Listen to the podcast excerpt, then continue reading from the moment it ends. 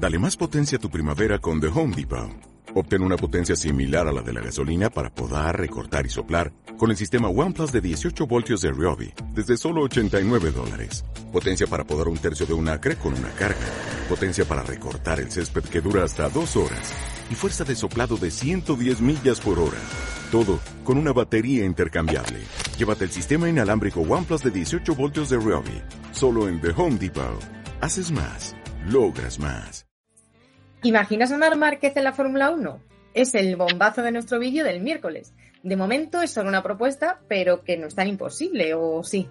Os contaremos esto y mucho más en Charlas de Redacción, el podcast de Moto1 Pro, donde semanalmente os contamos la actualidad del mundo de la moto. Hoy estamos Juan Muñoz, Hilde, Yusef y yo misma, Marisa. ¿Qué tal, chicos? Hola a todos. Hola, hola, feliz verano que se nos acaba. hola, buenas. Pues además del futuro de Mark, os hablaremos de las novedades de la semana, de nuestra prueba de los scooters BMW, de motos potentes por un precio justo o de esa pesadilla de todo motorista cuando se nos cae la moto en parada. Arrancamos.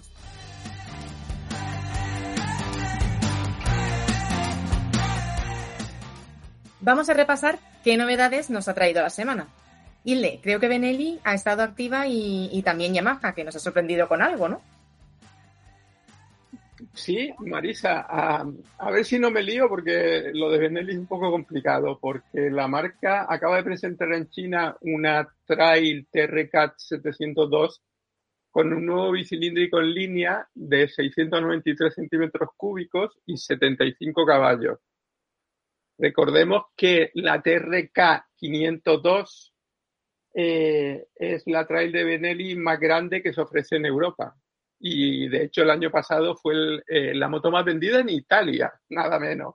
Pues bien, habrá ahora, eh, por lo menos se ha presentado en China la que es la TRK 702 normal, entre comillas, y después también habrá, eh, como la 502, una X más campera con, con llanta de, de 19 pulgadas. Pero por otro lado, también nos llegan informaciones desde de, China que Benelli va a sacar la que podríamos llamar la 802S, es decir, la sustituta del actual 752S, que en el apartado estético eh, casi no cambia y em, a mí me sigue recordando una Monster, lo que no parece una mala elección, ¿no? Ya puestos a imitar. Y la noticia es que el propulsor será también otro nuevo bicilíndrico, en este caso de 799 centímetros cúbicos, que la, actual lo tiene de 754. Eh, diréis que no es mucha la diferencia, y realmente no, porque son 45 centímetros cúbicos de diferencia. Pero, eh, por lo visto, la potencia pasa de 77 caballos a 95. Pero lo más sorprendente aún es que la moto solo pesará 208 kilos, es decir, 18 menos que la 752S. Más o menos estas son las novedades que... Sí, yo de la, segunda que citabas, que es la Naked, yo la he probado y la verdad que cuando la pruebas la moto va muy bien y tal, pero claro, luego te pones a pensar y dices, joder, una, una siete y medio que pesa casi 230 kilos, es un, y, da setenta y pico caballos, realmente le faltaba potencia y le sobraba peso, ¿no? O sea que con este motor nuevo, que seguramente se lo pondrán a las Leonchino 800, ¿no? Porque ahora mismo las Leonchino, que tú las has probado, Hilde, llevaban el motor otro. Efectivamente, Josep, pero ¿no te parece una barbaridad quitarle a una moto 18 kilos, tío? Sí, sí, sí, sí. O sea, parece como que tuviera algún plomo en algún lado y se lo han quitado. no sé. Vaya, empanada de motores, ¿no? Que justo lo que hacen todos los fabricantes que fabricar un motor muy polivalente, yo creo que Benelli está ya un catálogo de motores inmenso. Sí, es un poco, es un poco lío, pero yo creo que eh, lo que responde es a, que estos fabrican también para, otras marcas y, y, digamos que tenían ahí un motor un poco antiguo, el bicilíndrico este que estábamos comentando, tan pesado, y que digamos que han hecho un diseño nuevo y, van para adelante con, el, con los diseños nuevos, ¿no? De las 702 que ha comentado Hilde y luego de, de, la, de las 800. Por cierto, hablando de motores, también hay novedades de Yamaha, ¿no, Hilde? Sí, y, es una cosa que, te voy a dejar más a ti, pero efectivamente, porque en, Japón eh, han presentado unas patentes de lo que sería un turbo eh, para, pues no sé, una, una MT-09 o MT-010. Y, y que no, Josep, que cuando pues todos los coches diésel del mundo, casi todos son turbo, en cambio, es una cosa, salvo la Kawasaki H2 y tal, que no existen las motos, ¿no? Sí, en su día, cuando empezaron los turbo a aparecer en los coches y en los Fórmula 1, hubo, bueno, pues en los años 80, todas las marcas japonesas sacaron su turbo.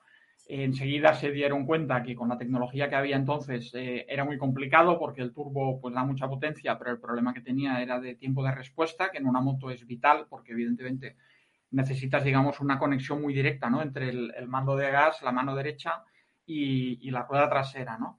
Y se, y se, dejó de hacer. Y hasta prácticamente hace cinco años o diez que Kawasaki lanzó las H2, no ha habido motos con sobrealimentación. Lo de Kawasaki no es un turbo, es un compresor, pero bueno, es, es, una forma de, de, conseguir más potencia de un motor de, de, una cilindrada relativamente baja, ¿no? Después de esa Kawasaki, la verdad es que esperábamos que, que hubiera muchas más motos eh, sobrealimentadas. La propia Kawasaki, incluso en alguna feria, mostró un motor más pequeño, como el de la Ninja 6,5 con, con sobrealimentación. Eh, Suzuki tenía también un bicilíndrico en línea preparado. En fin, había varios. Eh, Honda tiene varios motores que les sentaría muy bien algo así. Pero de momento mm, la realidad es que nadie más ha sacado nada. Y entonces nos ha sorprendido esta patente de Yamaha que no va sobre ninguna moto concreta, es una patente de un sistema de sobrealimentación eh, con turbo, no con compresor, pero que consigue, pues eso, minimizar la respuesta, ¿no? Es decir, que cuando tú das gas, el motor está ya acelerando prácticamente sin, retardo. Y, y, bueno, por los dibujos tiene pinta que va a aplicarse o a una MT-09, porque en los dibujos sale un motor tricilíndrico, o quizás a una MT-10. O sea, podría ser que la MT-10 actual, que tiene un motor de cuatro cilindros de la R1, pues pasara a ser una moto turbo con un motor tres cilindros turbo. No sé, de momento es una patente, pero cuando el río suena, mm, agua lleva. Josep, perdona, para, para, un cretino como un servidor, en, en, en, una frase, ¿cuál es la diferencia de un turbo a un compresor? Pues el compresor, eh, en los dos casos lo que tienes es un compresor que está metiendo aire a presión al motor. Normalmente un motor aspira aire a presión atmosférica y lo que hace un compresor es que mete aire comprimido en el motor. Esto nace de los aviones. los aviones cuando están en el suelo tienen la presión atmosférica normal, pero un avión que vuela, por decir algo, a 5.000 metros de altitud, eh, allí el aire está muy enrarecido, hay menos oxígeno. Entonces, enseguida descubrieron, ya en la Primera Guerra Mundial, que necesitaban poner compresores a los motores de avión para que no perdieran potencia según subían, ¿no? Esto luego se ha aplicado a nivel del suelo, pues para conseguir más potencia, primero en competición y luego, pues como tú has dicho, no hay motores diésel que no tengan turbo, porque consigue un rendimiento muy superior, no solo cuestión de potencia, sino de de menos consumo. O sea, los camiones todos son turbo y no es para que corran más, es para que gasten menos, ¿no? Entonces, la diferencia es que el turbo eh, mueve ese compresor con los gases de escape. Sabemos que los gases de escape salen calientes y a presión y se pone ahí una turbinita que en el mismo eje tiene un compresor y así aprovechas, digamos, eh, el calor y los gases de escape para comprimir los gases de admisión. Y un compresor volumétrico, como el de Kawasaki, pues lo que hace es eh, que mueve el compresor a, través del cigüeñal, simplemente para mejorar el rendimiento. Bueno, pues después de esta gran lección de, de Yusef, cambiamos de tema porque estos días hemos estado probando los scooters de BMW, que ofrecen dos formas muy diferentes de afrontar un vehículo urbano o práctico. Hablamos del BMW C400X y el eléctrico CE04.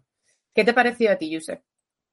Bueno, yo lo hemos puesto en la prueba, ¿no? A mí la verdad que me ha sorprendido. Yo afrontaba esta prueba con muchas ganas de probar el BMW eléctrico nuevo, porque yo he tenido la suerte de probar todos los anteriores, incluso el que no se vendió, un prototipo previo, y, me llevé una ligera decepción. Y en cambio, el, BMW de gasolina, el C400, eh, siempre lo he mirado un poco así de reojo, porque de diseño me parece muy atrevido, ¿no? BMW a veces hace motos y scooter de diseño discutible o atrevido, no sé cómo decirlo. A mí me parecía un poco feo. Pero luego lo pruebas y, me ha sorprendido, pero muy positivamente. O sea, va muy bien ese scooter y encima es un BMW con equipamiento BMW, acabados BMW y con un precio que está en línea de la competencia, que no es muy frecuente. Yo coincido contigo. Yo el C400 me gustó muchísimo, tanto para lo que hablamos, ¿no? Para el uso urbano, como si quieres irte a la sierra un día a comer, me parece súper completo. Y me gustó también mucho cómo ibas, también eso, la pantalla, eh, me, parece, me parece que es un scooter súper súper completo. Y sin embargo, el C04 también me decepcionó, mm, yo creo que ya lo comentamos, el diseño está muy chulo porque es muy futurista, pero luego tú piensas en la practicidad y es un scooter muy ancho que tú para, si quieres meterte entre coches o quieres aparcar en, en las plazas destinadas a, sí, y en, las plazas destinadas de aquí por el centro para las motos, mmm, lo vas a tener complicado para meter el, el scooter.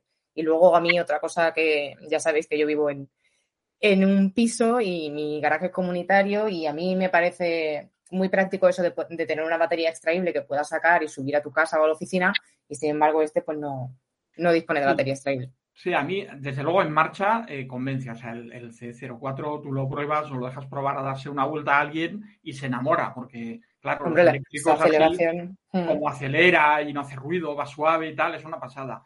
Pero a mí la parte que me decepciona un poco es que a estas alturas eh, yo vivo como a 40 kilómetros del centro de Madrid, pues con este scooter yo no podría usarlo todos los días porque no, no, la autonomía que tiene en la práctica no me da para ir y volver a Madrid si no puedo cargarlo en algún lado, ¿no?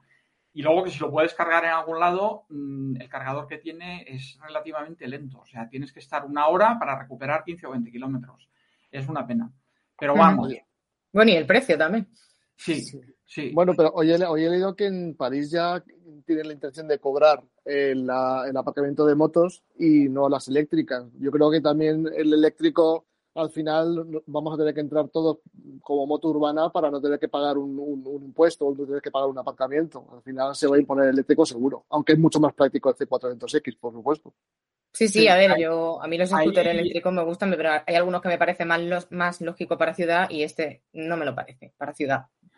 Sí, ahí has hecho bien el apunte, Juan. En París, eh, publicamos la noticia hace una o dos semanas. En París, desde pasado mañana, hay que pagar por aparcar en la calle. O sea, y pagar bastante. ¿eh? Me parece que la primera hora son 3 euros, nada menos. O sea, que es lo mismo que un coche, creo. Es un poco injusto porque la moto ocupa menos, pero así, es. Y, la a los únicos que perdonan son a los eléctricos. Realmente, bueno, pues al final las decisiones políticas van en esa dirección y está claro que, para moverse por ciudad lo eléctrico es muy útil, pero si vives fuera, pues eh, ya tienes un problema de compromiso, ¿no? Y bueno, al final también todo se resume un poco a tema económico. Y hablando de, tema económico, hemos visto que por esa cifra psicológica de 10.000 euros se pueden comprar motos bastante potentes, ¿verdad, Ile? Efectivamente, Marisa.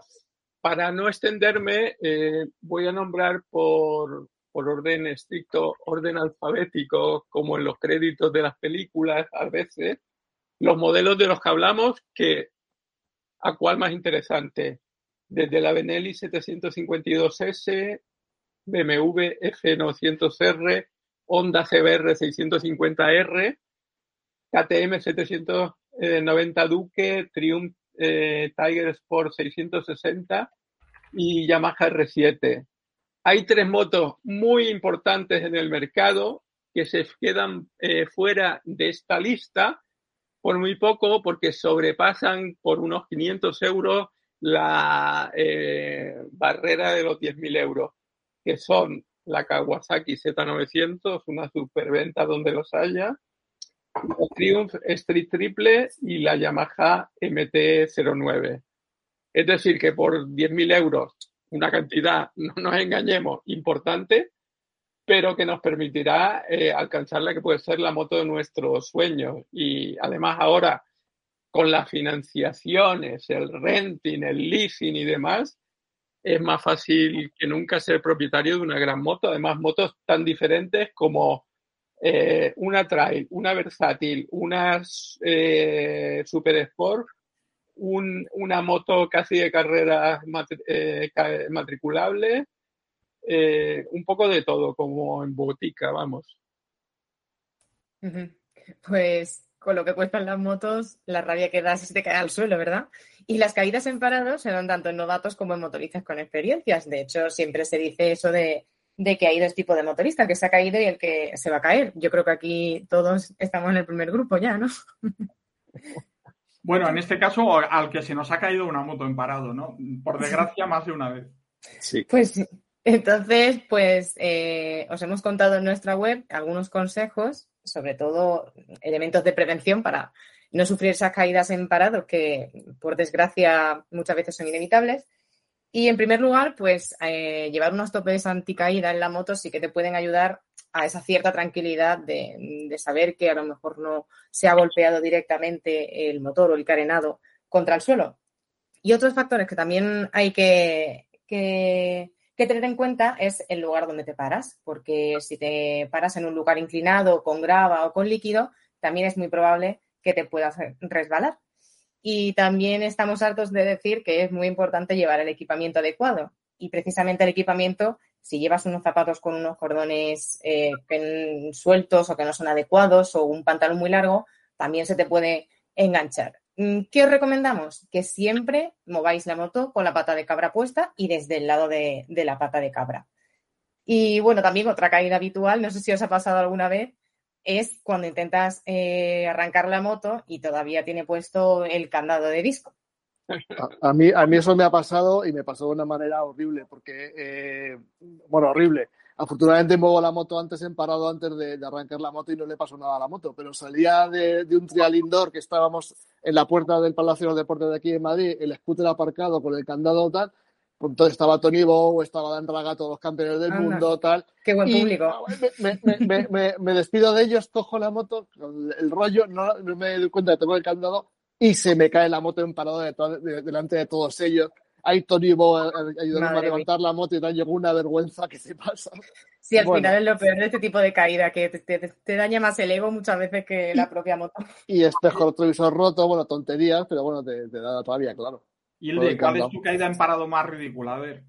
Pues eh, mira, a mí me pasó eh, lo, de, lo de Juan, pero no delante de campeones del mundo, pero sí vinieron unos amigos que hacía eh, mucho tiempo que no, ve, no veía, vinieron de Canarias y eh, fuimos a cenar y yo fui al hotel, dejé donde estaban, dejé la moto eh, en la puerta del hotel y tal, cenamos y nada, no me despedía y tal y ay, qué moto más bonita, no sé qué, no sé cuánto. Y yo, bueno, pues nada, a ver si nos vemos pronto y tal.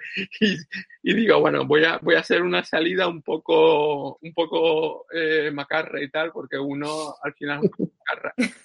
Y le di a la moto con el candado de disco y bueno, hice un destrozo que...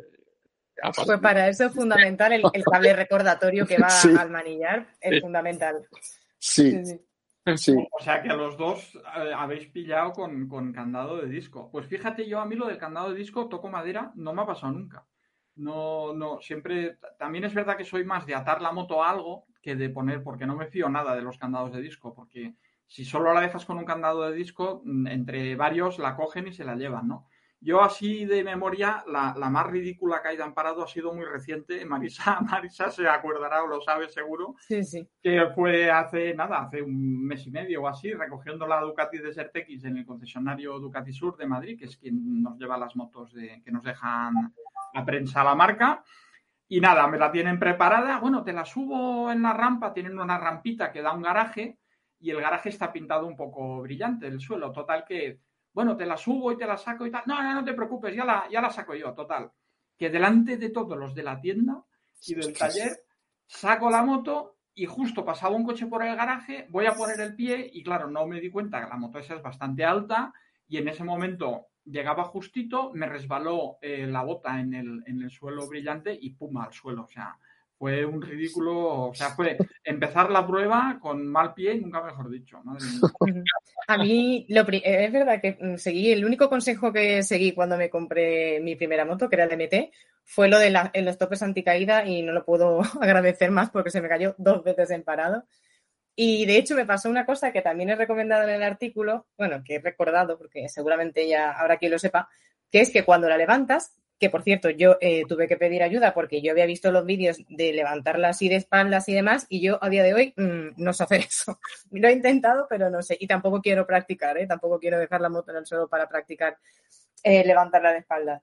Y una vez que, que ya la tenía, la tenía recta, me asusté mucho porque, claro, no arrancaba. Y digo, me he cargado la moto. Y es que estaba la primera metida, que es muy habitual si se te cae, que se quede la marcha metida y que no te arranque. Y yo, claro, ahí con los nervios, pues no cae. Y bueno, eh, si se te cae, lo que sí que recomendamos que se haga siempre es revisar el estado de la moto para saber si puedes eh, seguir con seguridad. Aparte de los plásticos y demás, que no haya habido ningún derrame de líquido, de, de líquido, perdón. Y si todo está bien, pues eh, avanzamos y si no, pues a llamar a la grúa. Y vamos con el tema principal de esta semana. ¿Imaginas a Marc Márquez en la Fórmula 1? Si no lo has visto ya, no te pierdas el vídeo de nuestro canal de YouTube, donde nuestro director Máximo se atreve a hacer esta propuesta. Recordad que además de nuestros vídeos, todas las semanas hablamos del Mundial de MotoGP en Diálogo sobre Ruedas, que cada lunes lo podéis ver en nuestro canal a primera hora de la tarde. Y bueno, volviendo a lo de Mar, ¿qué os parece esta idea que propone Máximo? Hombre, el vídeo está muy bien porque además da serios argumentos y, y al final me termina convenciendo de que sería un paso más que factible que Márquez pasase a la Fórmula 1. Y además eh, hay un reto por medio que sería el de superar a Rossi, que creo que es fundamental para él. Yo, yo me quedo eh, con una de, de las cosas que dice Máximo también, y es que este señor, que eh, es una chorrada, pero permitidme, este señor que se llama John Surtees. John Surtees. John Surtees, sí, sí. Surtees. Pues bueno, este señor ha sido el único en la historia del motor que ha sido campeón del mundo eh, siete veces de moto y una en la Fórmula 1. Y lo que yo no sabía, que lo he averiguado hoy, es que su hijo, Henry John Surtees, falleció eh, en el año 2009 en una carrera de la Fórmula 2 con 18 años cuando otro rival eh, se estrelló contra el muro y la rueda de, de, ese coche le golpeó en la cabeza y lo mató. O sea, que, y de hecho están enterrados eh, uno al lado del otro. Entonces, bueno, volviendo a lo de Mark, yo creo que eh, intentar ser como John Surtees sería maravilloso y darle la boquita a Valentino Eso. con la sana rivalidad que hay entre los dos también eh, me parece genial. Y más ahora que Mark cada vez está más en la órbita de Red Bull. Sí. Eh, es otra clave. Sí, una- y- Yo cuando lo comentó Máximo, primero me parecía un poco desmadrado, ¿no? Pero luego es lo que dice Juan, eh, viendo cómo lo argumenta, pues es que hay muchos motivos que, que te, que te llevan un poco a eso, ¿no? Y es verdad que el, cambio que comenta Silde de, de manager y de, digamos, de filosofía, ¿no? De, saber que es un tío que es muy importante, muy conocido, pero en el mundo de la moto, fuera del mundo de la moto, pues no es tanto como merecería ser, ¿no? Por, por las gestas que ha conseguido y, demás. Y bueno, realmente, pues alguien como Red Bull, pues eh, podría ser capaz de, de, plantear esto, porque sin ir más lejos, Red Bull tiene dos equipos de Fórmula 1, el, el, el, Red Bull y el otro. Y, y, bueno, yo, ¿cómo lo veo? Pues yo sigo siendo un poco, eh, bueno, escéptico, ¿no? O sea, yo sé que en la parrilla de Fórmula 1 hay gente que está ahí que son buenos, pero que están más por un tema de patrocinadores y dinero, vamos a decirlo así, que por, por ser súper buenos, ¿no? Súper buenos yo creo que los cuentas con las manos de, con los dedos de una mano y te sobra algún dedo en Fórmula 1. ¿Mark podría ser como los súper buenos? No lo sé, habría que verlo. Pero está claro que sí, que sí sería eh, como los buenos. Y bueno, sería interesante. Y yo, mm, la idea me gusta, pero Valentino le tenemos corriendo en coche. Mm, ¿Sería capaz eh, Red Bull de fichar a Mark y un Mercedes Petronas, como ya le dejó probar el coche, eh, fichar a Valentino? Sería tremendo, ¿eh? Volver a encontrar esa rivalidad en la Fórmula 1. Hombre, Yo para que ese paso me haga medianamente ilusión, tendría que haber visto a un Marquez que no es capaz de ser competitivo en MotoGP. Si no, yo voy a defender y quiero que Marc esté ahí porque no me imagino unas carreras de MotoGP sin Marc para siempre como, como estamos viendo ahora, que oye, que, que está muy bien y hay eh, muchos pilotos que, que son la caña, por supuesto, pero para mí la emoción que le da Marc no es comparable. Así que Ahí yo... estoy contigo. Yo creo que lo, lo- lo que sería, digamos, en el mundo ideal, que volviera Marc en forma, eh, lo que queda de este año para poder probar la moto, ponerla en punto y tal, que el año que viene diera guerra, incluso consiguiera su, su título, y luego, eh, bueno, pues ese planteamiento a posteriori, ¿no? No que se fuera un poco así por la puerta de atrás por el tema de la lesión y demás. Yo lo que le deseo de corazón es que recupere su salud y vuelva a estar al 100% físicamente. Lo demás eh, ya serán todo añadidos, ¿no? Bueno, yo os recomiendo ver el vídeo, que está muy bien, y sobre todo que dejéis vuestros comentarios, que seguro que le saquéis mucha más punta que nosotros a todos estos argumentos que ha sacado Máximo sobre la posibilidad de que Marc Márquez esté en la Fórmula 1 en breve. John Surtees. Y ya para terminar hoy, eh, ¿cuál es el consejo técnico de la semana, Josep? Bueno, pues como hemos hablado del tema de las caídas en parado y nos hemos enrollado mucho y se nos ha ido el tiempo, hay una cosa muy importante cuando se te cae la moto en parado eh, y que a veces no haces porque como es un tema, lo que hemos comentado, no te da tanta vergüenza, a veces te pasa delante un montón de gente, incluso como en el caso de Juan delante de campeones del mundo y demás, Sí, que lo único que tienes ganas es el tierra trágame, de decir, bueno, la levanto, la arranco y me voy. Bueno, pues no, no lo hagáis. La levantáis y perdéis un ratito en comprobar que no, que no hay nada vital eh, dañado. Es muy fácil y es muy típico que las manetas, por ejemplo, se doblan o, o se partan. Y, pero bueno, las manetas, si son de las que tienen una hendidura, pues se parte por un punto que te permite seguir usándola, o sea que no te quedas sin freno, sin embrague, ¿no? Pero, por ejemplo, las palancas, eh, como están un poco escondidas, es más fácil, es que cuando se, si se cae la moto en parado, según donde apoye, que se doble una palanca, la palanca de cambio, la palanca de freno, y luego hasta que no estás en marcha no te das cuenta que esa palanca se ha doblado hacia adentro y roza con el cárter o con alguna otra pieza y, y dificulta la conducción. Y lógicamente en moto pues tenemos que tener los cinco sentidos en la conducción y en el resto del tráfico.